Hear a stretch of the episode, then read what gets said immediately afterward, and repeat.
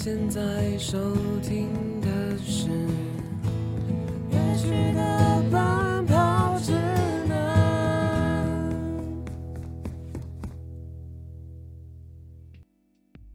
Hello，大家好，欢迎来到乐曲的奔跑指南，我是 Joanna。我是泰瑞。那现在的地点呢，依旧回到我们名传之声名传广播电台录音间来做录音。对，没有错，因为我们现在已经开学了，我们可以正大光明的回到电台，继续开始我们的录音行就。跟我们上一集一样。对，那今天邀请到的来宾呢，就是在媒体研究上面也是具有一席之地的对颇有研究，对，教育者。是是是，他现在在算是担任了教育者，但他其实，在私底下应该也算是有在耕耘一下自己的创作这样子。对，就是有在音乐创作方面呢，就是也有一些像是专辑文字翻译的经验。对他，他我觉得他对于文字方面的一些灵敏度算是会比较高的。好，那我们就直接欢迎我们今天的来宾，我们的果婷老师林果婷，谢谢。Hello，哎、怎么样？现在是不知道谁要介绍就对了。对 啊我哎开玩笑了，我刚刚就。直接，我刚刚就因为我想说再把球丢回去给他，让他开始。因为你这样丢给我，然后我又要丢给他，就是哦我怕掉球。哦啊，好，好，没关系。那我们今天欢迎我们的果婷老师。好的，对那我们先请我们的果婷老师来先跟我们的听众来一下自我介绍好了。好啊，大家好，我是林果婷。那其实我现在在民传是民传大学的兼任老师了。那本职现在在呃台医大嗯的广电系这样子。嗯那其实我以前也是广播出身，然后在很久以前其实是学音乐的，所以才会刚刚有介绍说，哎，好像有一点点音乐创作的经验这样。那当然不能说非常专业了，对，但只是说后续有接触到一些专辑制作面，嗯对，那我比较是可能有些微的英文能力，所以就会协助，尤其是呃跟主语有关的英文翻译。对，这是我主要后续比较常接触到的一个制作的面向，这样。嗯，那老师其实我们之前在上课的时候有了解到说，老师其实在大学还是研究所的时候是有就读跟民族相关的一些科嗯系吗？嗯，呃，其实我一直以来都是媒体研究的，就是跟这一块比较有相关的。对对对对对对对。所以老师会去接触，就是在接接触音乐领域的时候，也会比较想要去往这块去做，呃，嗯。翻译或者是说延伸嘛。其实是因为我的博士论文是跟族群研究有关，嗯，对，那我的论文的主题原原因是这个啦，因为我的嗯。论文主题是音乐人，原住民族的音乐人，然后他们在社群媒体上面的自我展演，这样，然哦后因此我才接触到了更多不同族语语言的这些音乐人，哦，然后也因此才后续有很多制作人每次制作完专辑，想说，哎，要找个英文翻译，就要找一个做个研究，可能比较熟悉相关文化的人，然后来进行翻译。嗯，那其实之前在上古婷老师的课的时候，就是听老师有一些音乐相关的经验，那就是也想要问一下老师是从什么时候开始接触音乐，然后就是喜欢音乐的？OK，其实呃这要从很小开始讲哈，哦。虽然我知道时间没那么长了，我简略，我简略哈，就是其实我我其实六岁就开始学钢琴，是。哦对，然后十岁接触了弦乐器，就是我其实主修是大提琴，哦，对，已经很久了，但是我中途大概到音乐班对是音乐班出身的，对，但是我大概念到高中吧，就嗯。决然的不决定不要继续往古典音乐的路线走，这样。为什么会对这样子就？因为因为我只是突然意识到说要成为一个音乐家是一件呃需要花非常多精神跟心力，然后哦大学呃后来的期间，其实我很常接触的是流行音乐，嗯对，所以我就嗯开始对流行音乐产生一点好奇，这样。哦，对啊，所以其实音乐的初衷是这样啦，然后后续也是因为我其实可以弹一点钢琴嘛，嗯然后我就可以拉点乐器这样，所以我就想说，哎，那我如果想唱歌，我是不是可以写自己的歌？哦，对，然后中间陆陆续续，当然说后来我还是有念书去了，所以 没有一直嗯很专注在做音乐，但是它现在变成我的兼职跟兴趣。嗯，对啊，实际上是这样了。我觉得可以留下一个自己的兴趣，然后就是在呃工作或者是说你平常的生活之外，可以让你自己抽离掉抽离掉那些喧嚣的环境，是一个很棒的事情耶。对对啊，那想要问一下老师，就是平常有没有自己特别喜欢听的曲风呢？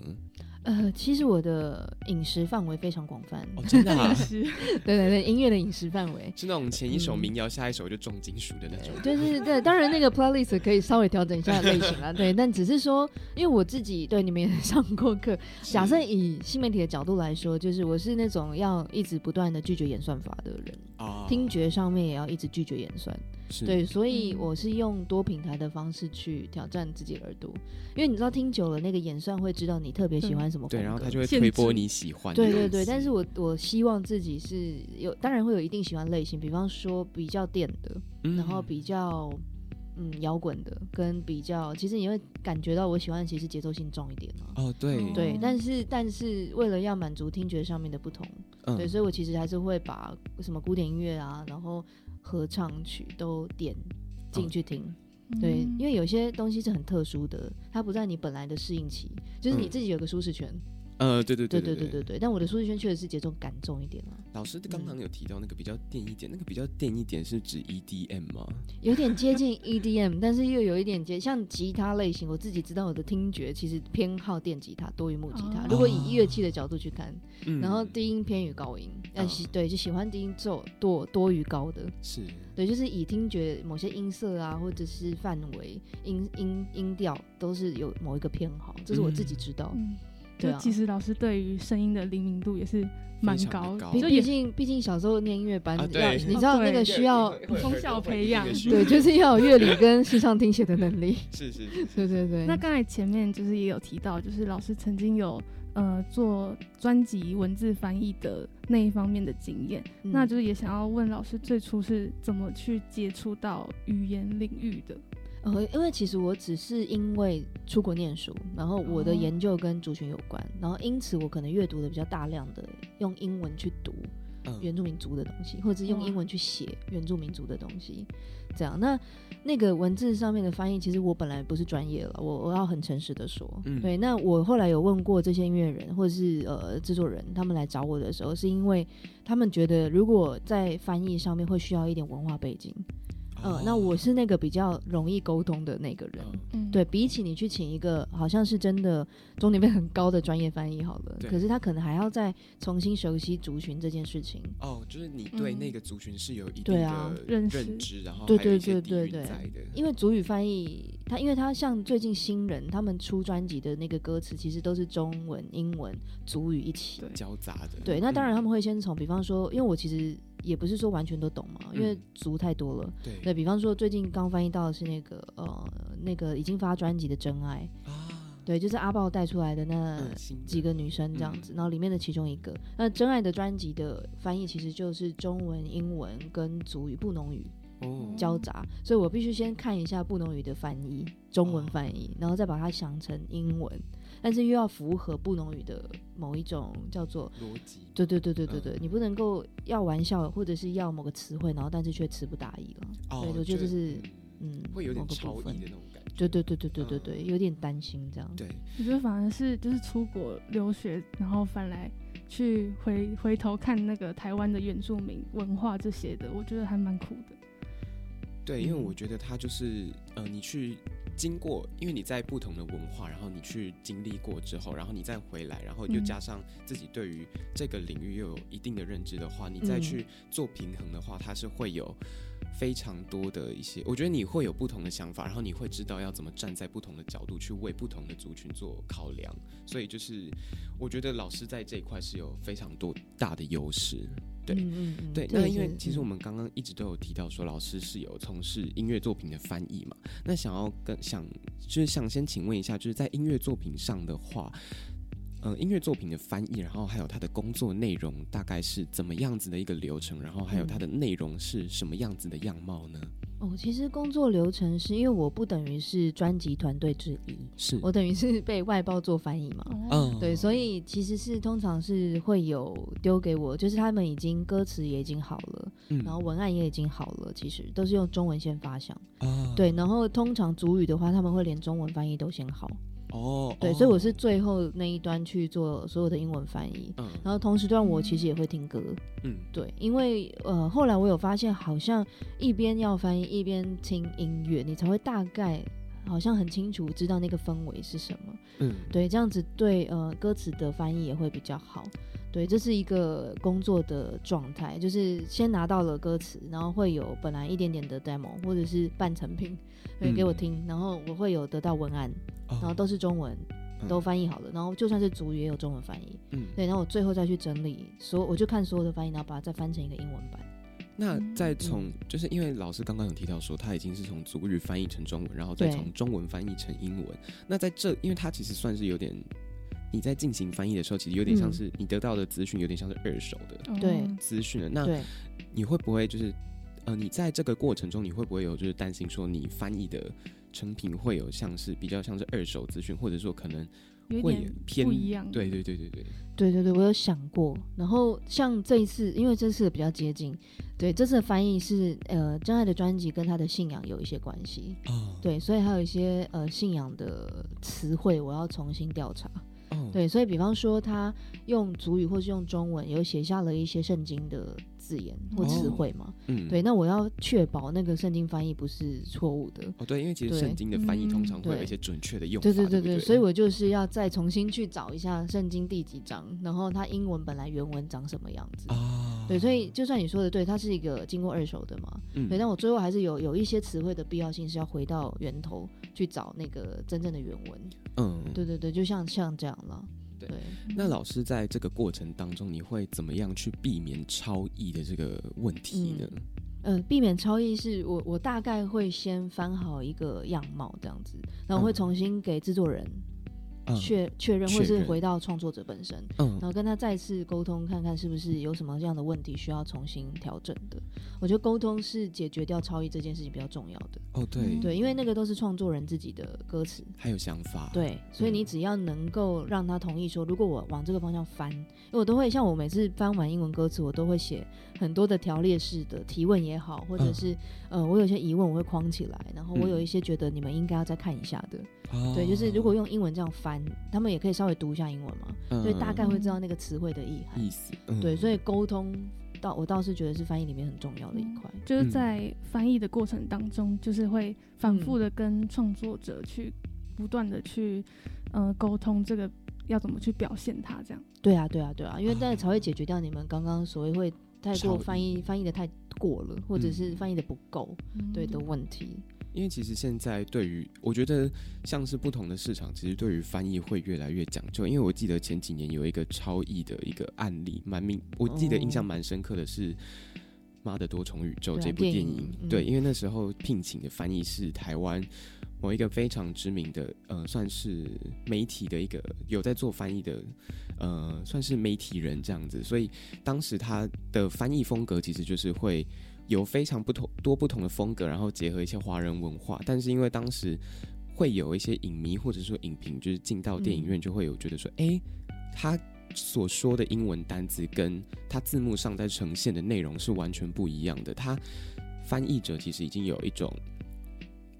已经用他的方式，然后再让大家去解读这部电影，所以其实当时在观影者的时候，大家有丢出一些不一样的想法，所以当时在这个部分有做出了一些讨论，所以今天这个部分我们有在跟老师才会想说再跟老师多做一些讨论这样子。嗯那像刚刚老师有提到说你在翻译上面的话，你会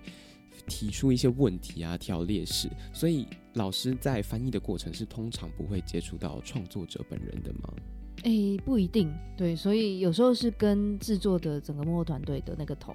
哦对嗯沟通到，因为多多数是因为我有认识里面的比较音乐人嘛，嗯所以他会直接来找我了。哦对，但是能不能够碰到创作者就不一定，要看跟他认不认识。对，但是他们通常还是会回去问说，哎、是不是这样啊？如果有任何问题，他们会再告诉我。嗯，对啊，因为其实实制作都是一样还是要以那个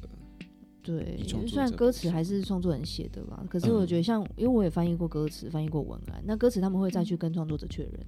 对，嗯但是文案他就要回去跟写文案的那个人确认，哦，因为那个文案是在外包给在对外文案可能是有另外一个人写嘛，嗯对啊，嗯就是做专辑的行销，是对啊。那就也蛮好奇，老师之前在做翻译的那些经验当中，有遇过什么比较困难的地方吗？哎、比较困难，我觉得其实是因为主语的呃样貌真的太多元化，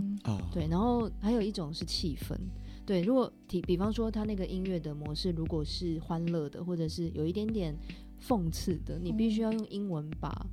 那个气氛翻出来。哦，对然后精准欸，对，因为你嗯。你刚刚说的那个超译问题，就是要让它在地化一点。我觉得不是说完全照翻就是好的，嗯。你有时候真的必须要带一点，就是他的意思进去，英文人看的英文才会懂的那个就像那个美式幽默，然后翻成台湾，对就台中文稍微还是你不能够太过分，但是你还是要稍微解决掉那个幽默感的存在。嗯，对啊，这是我我自己对几几次，其实也没有翻到那么多了，大概就几张。嗯，对的这个经验里面，我觉得是困难的。如果说都很担心哦不到位，哦，对对，因为你翻翻过去，然后大家 get 不到那个点的话，就是等于这个作品就有点有点像是错失了一个嗯机会的那种感觉。对，因为如果你想要让国际的人都听这张专辑，那翻译就变得特别重要。对嗯，然后文案第一步嘛，然后再来就是他会想知道歌词在讲什么。嗯，对啊，对所以就还要有很多。然后我有时候都想说，能不能注释啊？就是就是这个部落是这个的意思，然后人家可能是个部落名字，假设是这样。嗯，对，那你要给英文人看得懂，那嗯他就会觉得，哎、奇怪，这几个几个字读起来是英文，可他就看不懂。哦，对、哦对，也是有可能会发生了。对啊，先写注释，对啊，就因为想说，哎，不能注释一下，对，就是不知道，不然看英文的人看得到，就我觉得这嗯最比较困难呢、是那老师自己也有去，就是在翻译之前也有先深入了解他们族群的一些文化嘛？对，我会先发问，对、嗯我多数都是很勇敢的问。哦嗯，就是直接去问啊，就是我会跟他们问说，哎、那这个是布农族本来的什么？那或者是这个是排湾族的词？嗯那排湾族通常在英文翻译，其实以前有讨论过一些争议，所以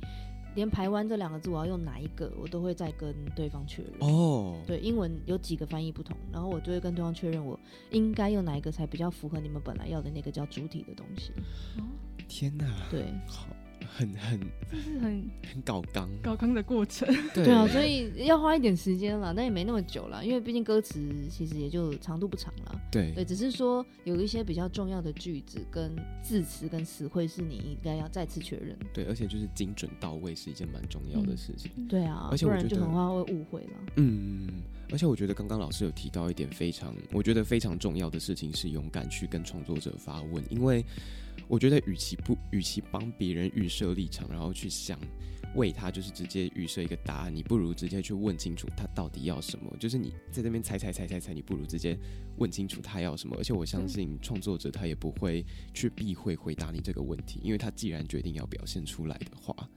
对啊对，没错没错。那沟通其实也是翻译的一个重要领，就是你应该有的很重要的的一个部分能力这样。子。因为其实像前几集的来宾也都有跟我们提到说，嗯，沟通是一个蛮重要的事情，嗯不管是在配唱啊，或者是说在设计方面对，全部都非常重要，尤其是。所以，我们其实可以得知，我们其实大家听到那么多集的来宾来跟我们讨论这些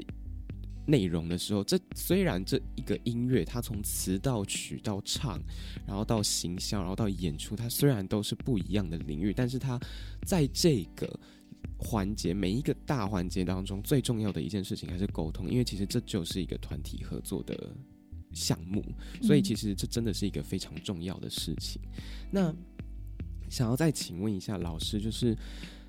呃，语言对你来说是一个什么样子的存在呢？因为其实我们刚刚有讲到说，因为呃老师有去过国外留学嘛，那就是回来也有做过这些翻译的一些过程的。那就经过这些过程之后，你觉得语言对你来说是什么样子的呢？嗯，因为如果说是对我来说啦，因为自自从我理解了语言的功能以后，我就发现其实语言其实有有其限制的。以中文来说好了，我可以简单的举个例子，比方说我现在口语上面你们用听的，你就听我说的杯子，但是你你们脑筋每个人里面都有各式各样的杯子，嗯所以语言非常有限，它其实没有办法好好的形容出跟你们完全所想的是一模一样的。哦，对，就是相对于想象力这个事情，语言其实相当有限。但是如果以文化的角度来说，因为我认知到，就是呃，足球文化的东西，其实语言承载的非常非常的多。对对比方说，我有访问过一个呃音乐人，这样子，他就说他在写词的时候，就是用中文的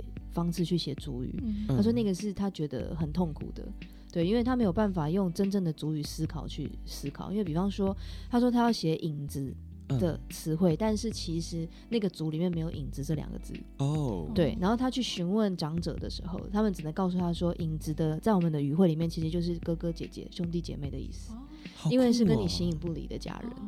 而不是影子两个字，所以你没有办法。那是那个是音乐人告诉我的，他说，所以你没有办法用一个语言去承担另外一个语言的文化。嗯，对，所以其实语言虽然很有限，可是它某种程度上也负载了非常多文化的意涵在里头。对，这是我经历过的几次访问跟田野调查，然后再加上翻译了几次之后，嗯，我就发现我们不能轻易对待语言。是，对，因为语言嗯第一个是框架了想象，这样。嗯，对，然后那个想象又是大家都想的一样嘛，也不一定。不一定，对，但是语言里面还有没有文化的背景？有有。的，有。对，因为每一个语言的每一支分支都有它本来不同的背景，对对对。对嗯。对对，所以语言其实是一个相当重要的代表的东西，但是你又要知道它有局限性，可是你又要知道它承载的东西是很大的，很多的，对，所以这个是我自己觉得语言的重要跟影响力。对，哎，我记得刚刚老师这样子讲到，让我想到就是以前在上课的时候。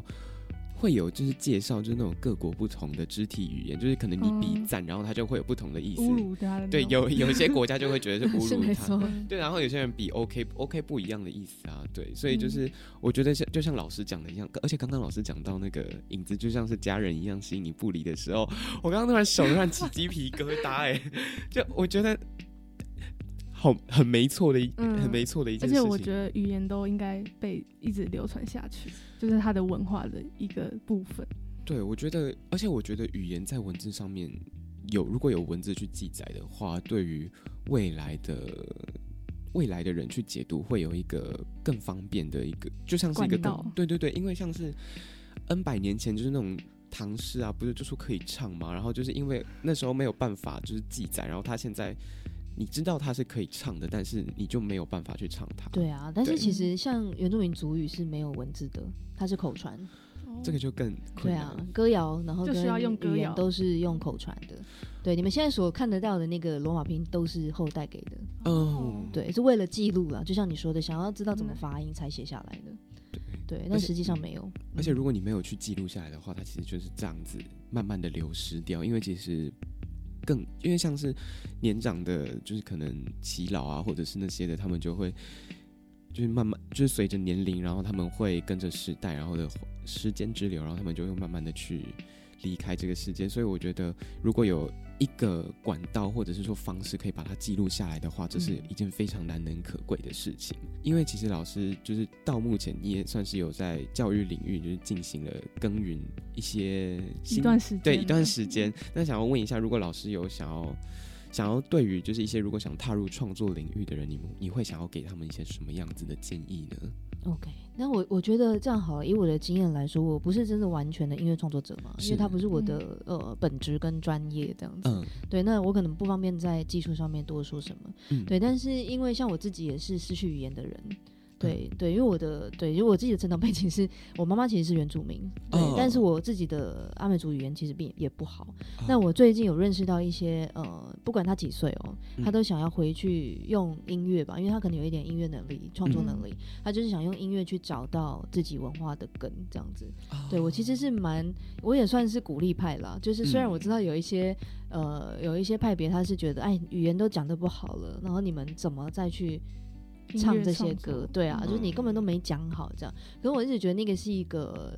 所谓的成为一个原住民的过程，因为我们其实都不是真正的，就是我们都不知道原本是怎样，那我们是在碰撞跟碰撞之间。所以，如果你是创作人，然后你对你自己的文化有一点认同，想要处理的话，其实嗯透过音乐创作确实是可以帮助你很快的找到一个路径，嗯。然后可以去，比方说对语言，或者是对文化，或者是对呃回到自己的某个地方，或者是回到跟父母的沟通，对，嗯。其实它是一个借由创作来说很很大的帮助。然后再来，因为音乐创作本身会有作品，嗯。所以作品留下来了，它就是一个传递给别人的，嗯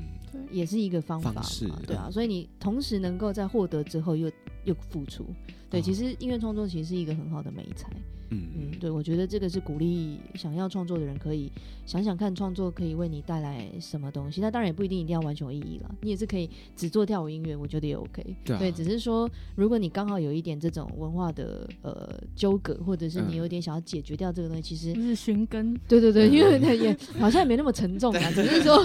我每次遇到相相对应的人的时候，他们都是有一种他们的责任感其实太太大了啦。嗯我是觉得可以放轻松，你就把它当成一个过程跟美美才。嗯，对，然后对，像我自己也是啊，因为要做研究，所以我就回去找到嗯很多我以前其实都不知道的事。是。哇对啊，这是是蛮好的啊。而且刚刚老师提到说创作那个部分，我突然就突然想到今年的金曲奖，就是嗯，郑怡农不是得了那个最佳台语，台语对啊，对然后上台没有说用台语致对，然后就 对就被一堆就人，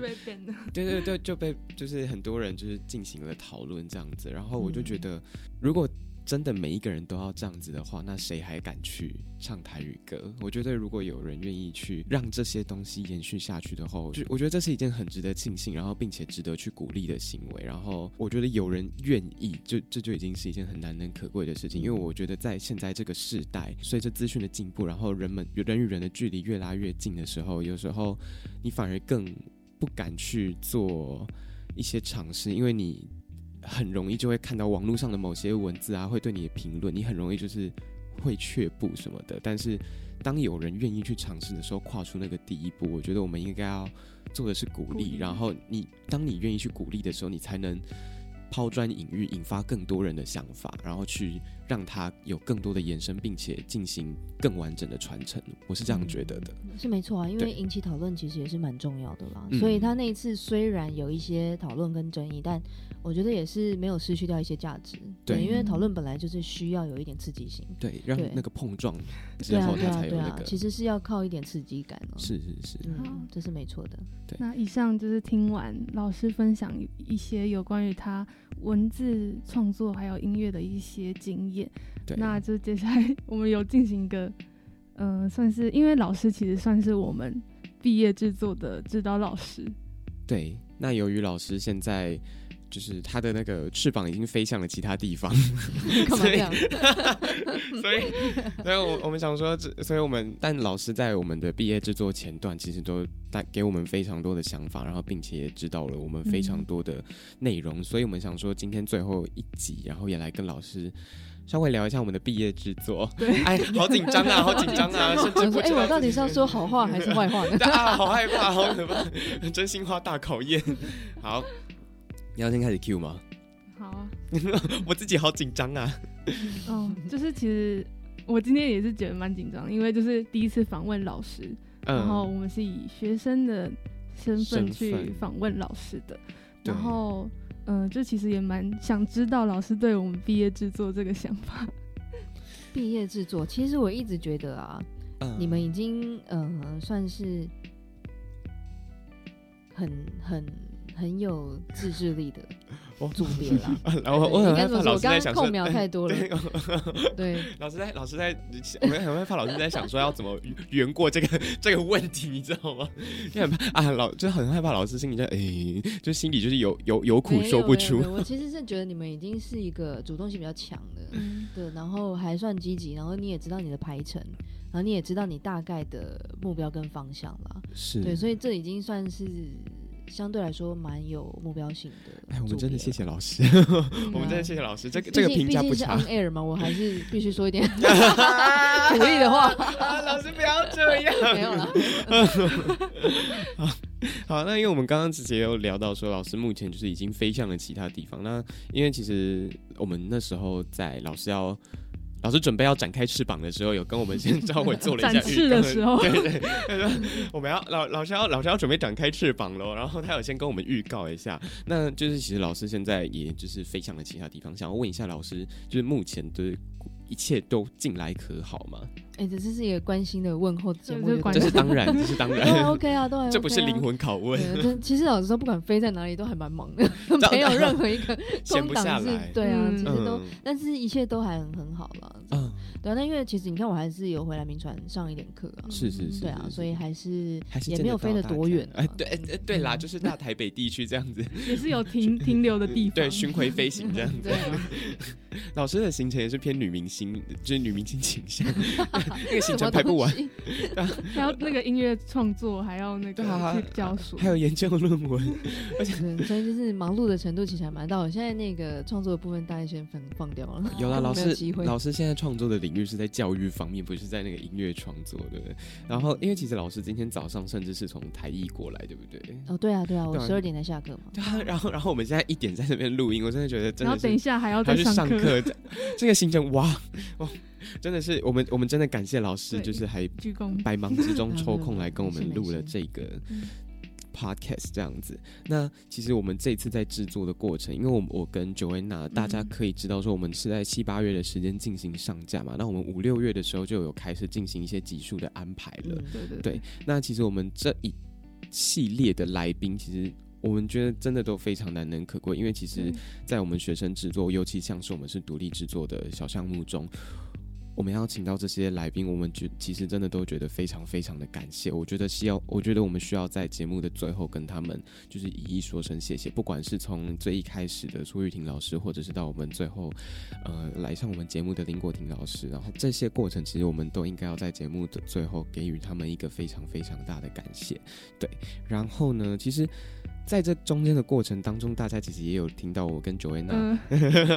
有几集我们在 murmur，，对我们有几集都是我们在 murmur，就像是那个过程，其实我们都是，就像其实现在我也还是在 murmur，但是那几集 murmur 的过程，因为我们其实在过程当中都有遇到一些小瓶颈，因为其实暑假的行程安排，对啊，就是分隔两地，然后来宾又不好找，对，因为其实今年暑假我后来才发现，就是我们。原本要邀请的来宾，近期因为近期有一些乐团啊，或者是歌手，他们都有嗯。就是在进行发片啊，或者是说办演唱会，对对对，他们暑假都在准备，他们都跟我们说，真的很不好意思啦，就是如果原本可以来的话，我们基本上都是会愿意接受这个邀约的。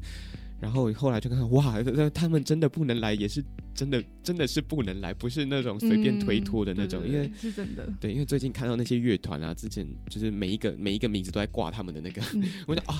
人家是真的忙，人家没有是，有人家没有说说，真的没在跟你开玩笑的忙，所以我们真的非常非常感谢，啊就是在这些不管是在暑假播控愿意前来的来宾，或者是说，嗯、愿意就是回复我们的来宾，我们都非常非常的感谢这样子。我觉得能来乐曲的奔跑指南能的来宾都是，我觉得都是每一段都是缘分，对，我觉得他们都是慈善人，慈善慈善大使。对，那嗯，其实这些在我们的制作过程当中都非常的印象深刻。那想要问一下老师，对于我们这一次制作，如果要用一句话来形容的话，你想要说什么呢？一句话。我要再把球丢给老师，对，其实我看到一句话，我想说，哎、一句话真的很难说、哎，还是老师你要用一些？对对对对，不不只要一句其实对。乐曲的奔跑指南的，我刚刚就开头就有讲嘛，其实组织是够的，因为我就有跟你们分享过，你们从头到尾要安排的来宾也好，或者是想要谈的话题，就是从一个角度去出发嘛，其实有一致性是一件很好的事情嘛。嗯，嗯，对，所以如果听众跟着你们从第一集听到了尾声，可能就会大致上知道你们所采访的对象都跟这个东西有一点关系，对就跟你们要的那个音乐制作主题是有关联的。是，对，所以如果以以一个真的要一句话来说，我觉得是一个组织性很强的节目。对，其实是蛮好的，是蛮好的，因为节目目标其实本来就如果说我授课，绝对是节目节目目标是明确而具体的。嗯，对，那至于就是收听的能量能够达到多少，我觉得这个是要看社群平台跟呃串流平台的市场性。对对，这就不一定是学生制作能够掌握的握嘛。对对对，就是你们可能有信心，但是不一定能够掌握这么大幅度的市场调查或者是是什么东西，这也是学生实习制作的时候的一个状态了。嗯，对，但是至少我算是信任你们，可以知道，觉得你们可以解决掉很多部分，然后技术可能也不太不太需要我们担担心。吗？对啊，我真的感谢老师。我原本以为就是想说老师可以讲一些就是批评的话，然后我再可以我可以在这边装个可怜这样的，然后结果老师哎、我觉得组织性蛮强的。你知道老师刚刚讲出来昂，哎呀，对啊，我现在我现在我现在突然不知道怎么接球，对，你还是要有个蛋叔，我也是可以说一些蛋叔。好好了，没有那那那硬讲，对，没有我我倒是真的真心的觉得是一个算是真的组织有的节目了，所以倒是不嗯担心你们从头到尾的主题性够不够。嗯是对，我觉得这个是一个很大的好处了。对，那至于说播音的情况，或者是呃访谈的过程，那至少嗯我有看到访纲，所以访谈的过程里面，其实好像也不用太担心，因为至少被访者会知道你们大概要谈什么，对对，所以我在我们在来之前就会有所准备嘛。嗯，对，就至少知道我可能可以讲什么。是，对，这个是也是一件有做到的事啊，因为访谈本来最重要的就是要让受访者知道你们到底要干嘛。对对对，明因为确的目的。对啊，因为你在你在你一来，然后你根本不知道你要干嘛，然后就是可能他突然丢出一个你完全不知道怎么回答的问题的时候，那个不安的那种感觉真的是会要你的命哎。对啊，因为除非你即兴的谈话很厉害，对，不然其实嗯有时候是有时候第一时间会没有办法马上讲出一些什么来。对，对啊，这个是至少访纲，然后访谈的邀约跟对，我想你们也不用太太太在意，就是是做的还是 OK 的啦。可以毕业啦，真真的当然可太感谢以 毕业啊，哎这一定我可以毕业啊。我我不确定我能不能啦，就是你个人造真的是我。个人的造化。你是学分没有修完吧？我没有 乱讲。因为我是后来，我是后来那个去免修其他科目的时候才发现啊，那个免修要全部补回来耶。对，那就不是毕业制作的问题嘛。对，那个不是毕业制作的问题，毕业制作一切顺利，一切顺利。嗯，对啊，而且我原本还超担心我跟九维娜会吵架，但其实好像也还好还。好啦，两个人而已，也就 对对，互相就堵拦一下，因为你又不能不回对方讯息，因为你停摆就是停摆了啊。对啊，哦，真的好害怕。哎、我们就是原本我跟就像前面几集讲到，我们跟我们暑假根本没有联络，但是我们这两我们这我们因为毕业制作所以有联络。对呀、哦，而且我们班我们在班上甚至不是一个小圈圈的，然后哎、大家现在突然沉默了。就因为我们原本甚至不是一个小圈圈，但是我们就是因为我们原本唯一的交集就是电台，然后或是一点点小乐音这样子。哦对哎、对耶乐音哎、我们大大二的时候甚至有一起组过团，就是那次组团，然后嗯再来就是毕业制作，然后再来就是电台。嗯，其实我一开始根本也没有预料到说，我跟他会有这样子的缘分。好，但是我觉得这是一个非常难能可贵的经验，因为我觉得，因为我其实。在一开始都是跟原本的组员就是处得很愉快，然后，嗯但是因为我们的组员根本就是没有兴趣做这些，他们就是做哦他们想要的，所以我就觉得，我就想说，嗯，那我要找谁？我就找一个可能是电台，然后我就、嗯就想，因为其实我一开始也是就想说，就做一个 podcast，就是比较好去入手，而且是我们的专场，我而且我们还可以用这个空间。啊，对，就是刚好嘛。然后我觉得这一切就是有点像是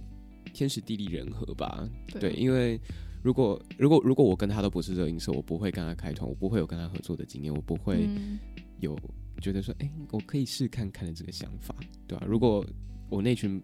我在班上那群人，就是他们没有跟我一起做壁纸的话，我可能真的就是真的一个人把这这整个壁纸消化掉了。嗯，而且其实合作下来，就是有比我原本想的还好，怎 样？你原本是觉得多差、啊？因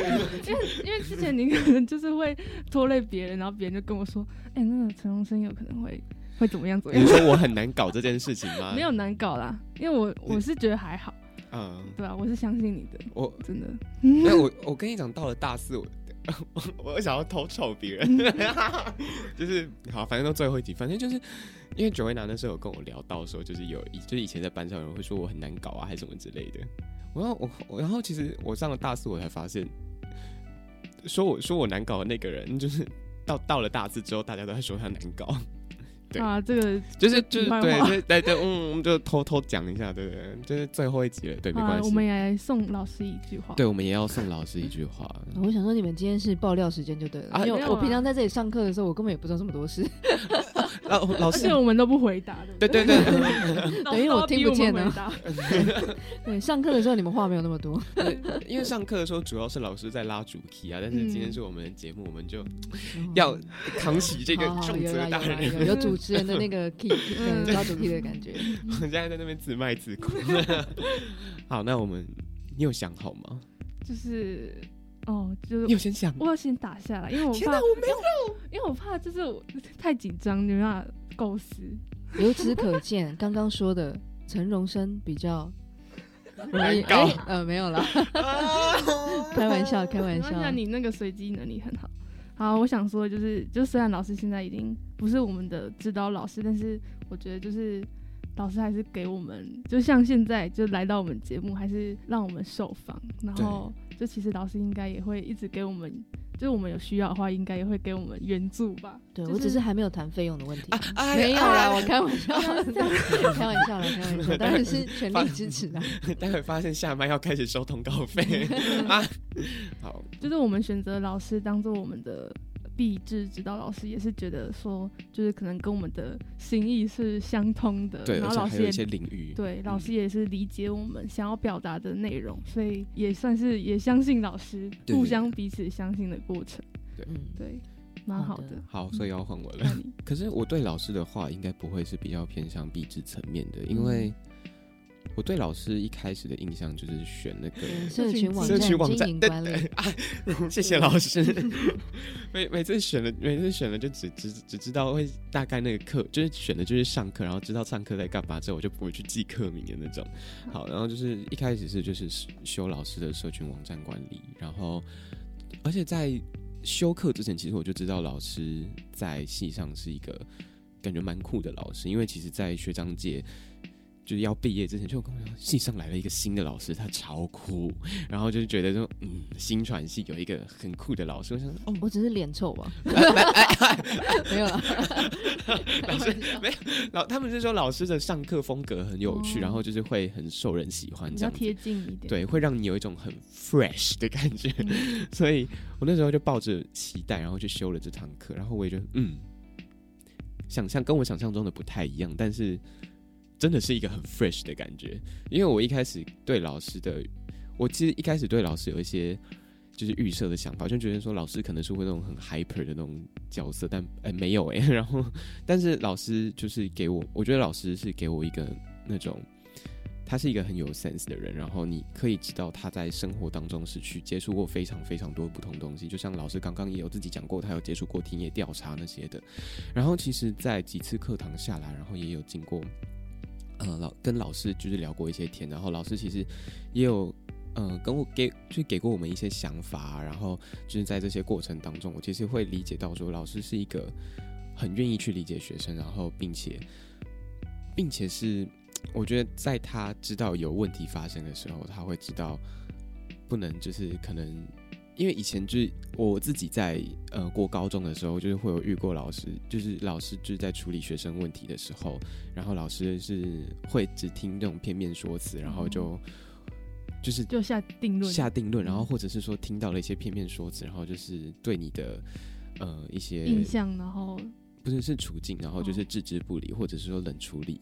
对我那时候其实就是其实对于一些可能就是在教育环境的老师，其实我不会对我抱着那么大的期待。我一开始就是可能在遇到问题的时候，我可能就会觉得说，哦，就可能就算了。如果就是一些一些事情，就如果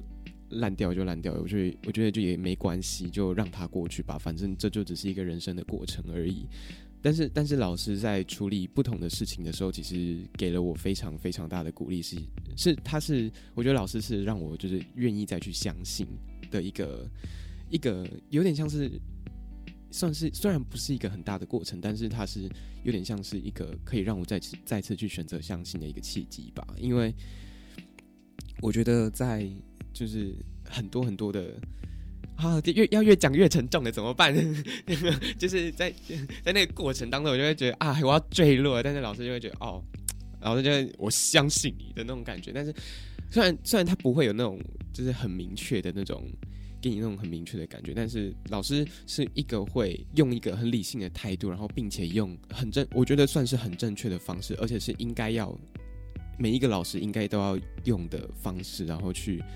处理它，然后我觉得算是非常感谢老师的一件事情。对，嗯嗯。好，我其实很少是直接面对面的听到回馈？大部分的学生其实都是用很委婉的方式，比方说课后他才会写信进来，对，然后长长的信，类似像这样，嗯，对，但是我很少直接面对面了，那这样也好，因为我可以直接回馈，因为我嗯我我自己是这样想的哈，因为教书其实是给学生一个临进门的概念，嗯。我我们其实当老师没有办法带着你们每一个人都嗯进行一个很贴近或者很长久的呃陪伴，其实是做不到。对嗯我说实在话，在时时间限制下，或者是人跟人之间的关系本来就没有办法达成这样。嗯那只是说，我只是我我感谢你们，就是说了这么多了。但是，呃，具体来说，其实教师这个职业，它本来就是一个带领大家，就是往一个更好的方向走嘛。嗯对，那只是说，我觉得学生在面对问题的时候，有时候会需要一个有经验的人协助嗯处理。对，你可以发现我在处理事情的时候，其实我并没有一定要你们怎么样，对但是至少你们要一起去面对。对对，要求的只有这个而已。对然后其实每一个老师他都有每一个老师的教学模式。嗯，嗯，然后我也不知道我这个是好还不好，因为我的企图心，应该说我的那个叫做 侵略性还蛮高的。我其实会一直问，老师的棱角还没被磨掉。没有，就是会一直想要尝试对，就像我每次上课就是要尝试要你们回答问题是一样的道理。嗯，就是就是这个侵略性是有的啦，就是希望嗯你们可以，因为我我以前最担心的是课堂里面只有老师在讲话。哦，嗯对啊，这是我自己成为学生，然后后来又当了老师以后，希望可以避免的，就是能够让学生有表达的机会。嗯，因为有时候只有老师在讲，你也其实也不知道学生到底知不知道对啊嗯，feedback 其实蛮重要的，嗯所以如果这样子是有用的，或者是我曾经也是有遇过，其中才跟我说他前面有一大堆是不太懂的。哦对啊，就因为我的我其实平常讲话速度可以很快，嗯，对，然后呃逻辑思维也可以稍微快一点，对。嗯，但是学生如果到很晚才发出声音，就告诉我说，号的时候，已对呀、经错过那就已经了。对对对对，嗯我会错失太多，所以我才会有时候会一直重复提问，说有没有什么问题要解决的。对嗯对，就是赶快先讲出来，不然这堂课就要过了，然后你们也浪费了学分，浪费了时间。要防微杜渐啦，就是在事情的，就是问题开始萌芽的时候，你就要赶快把它处理掉，不然嗯就是只会病入膏肓。也不到病入膏肓那么严重了，但是是感谢大家的配合，跟我觉得学生跟老师之间的互动跟信任关系其实要达到了，才有可能有嗯机会，呃，有比较好的关系。对，对其实是这样了。那其实非常非常感谢，就是老师在最后一集来到我们的节目上。那因为其实，在老师展翅高飞之后，我们之后我到底是去哪？飞什么？然后是 moving 就对了。就从板桥飞来士林，老老师现在在那个呃台北、新北就是各地巡回演出这样子。好，然后就是因为我们之后也有就是有新的指导老师，那其实我嗯们就是也非常感谢，就是新的指导老师在我们呃就是在老师展翅高飞之后，又在展翅高飞之后，就是也有就是接住一下。对有就是 迅就是迅速的接住我们感。谢系上的协助。对对对，然后 也有就是他就是我也非常非常就是那位老师，就是我们的新老师是呃新传系的桂文桂伦老师，然后嗯、我也我们也非常感谢桂伦老师在这个过程就是有主动就是提问我们说，哎、我们有没有遇到什么样子的问题？就是谢谢他直、嗯谢谢他没有直接就是把我们放着之类的，对，所以。嗯、在节目的最后也是需要感谢他的，对啊对，因为如果我们没有他的话，我们也可能会直接变成流浪 流浪啊动物，不要这样就是这样。紧张了，因为我飞走了。对，这是真心的要感谢系上的所有协助了。对那我有先跟你们沟通，然后再去对对对跟系上沟通。是是是，对，是希望可以让学生们还是有呃有所归属感这样子。嗯，那那当然就是售后服务是好的啦，就对是至少我可以，对对对，只要只要指导过一次，就等于可以后面那个继续 有问题还是可以问，终身保护。对对对对，那只是还是很感感谢个人老师的协助，这样子是。对啊，然后希望他可以一样带领大家可以前进。往毕业的方向前进。嗯，嗯，那乐曲的奔跑指南，然后在这个最后一集，哦，哦。好感伤哦，就是在最后的最后，要再一次谢谢郭婷老师，然后谢谢桂伦老师，然后谢谢来过所有来到乐曲的奔奔跑跑指南的的来宾，不管是从第一集就来到节目上的苏玉婷老师，或者是意外意外先生的吉他手村富，然后还有佑哥，然后还有 Fiona 吴南颖老师，然后还有小乐，然后乐成宇，然后还有舒宇，还有我们的明群导演，还有我们的果婷老师还，有小王子，对这些，我们真的都非常非常的感谢你们。对，那就是乐曲的奔跑指南。下台一鞠躬。哦，不是下集再见了。好，那就节目到这边就要告一个段落了，那就谢谢大家喽。那我们就有缘再见，有缘再相见，大家好拜拜。大家拜拜。大家一定要记得评分订阅还有留言，然后。对啊，那个我们会在礼拜日的晚上，每一个礼拜日晚上九九点，更新。啊，我们不是在电台播的节目，所以我们不会有重播时间，对，想点就听。对，好随选随听。是的，大家拜拜。拜拜。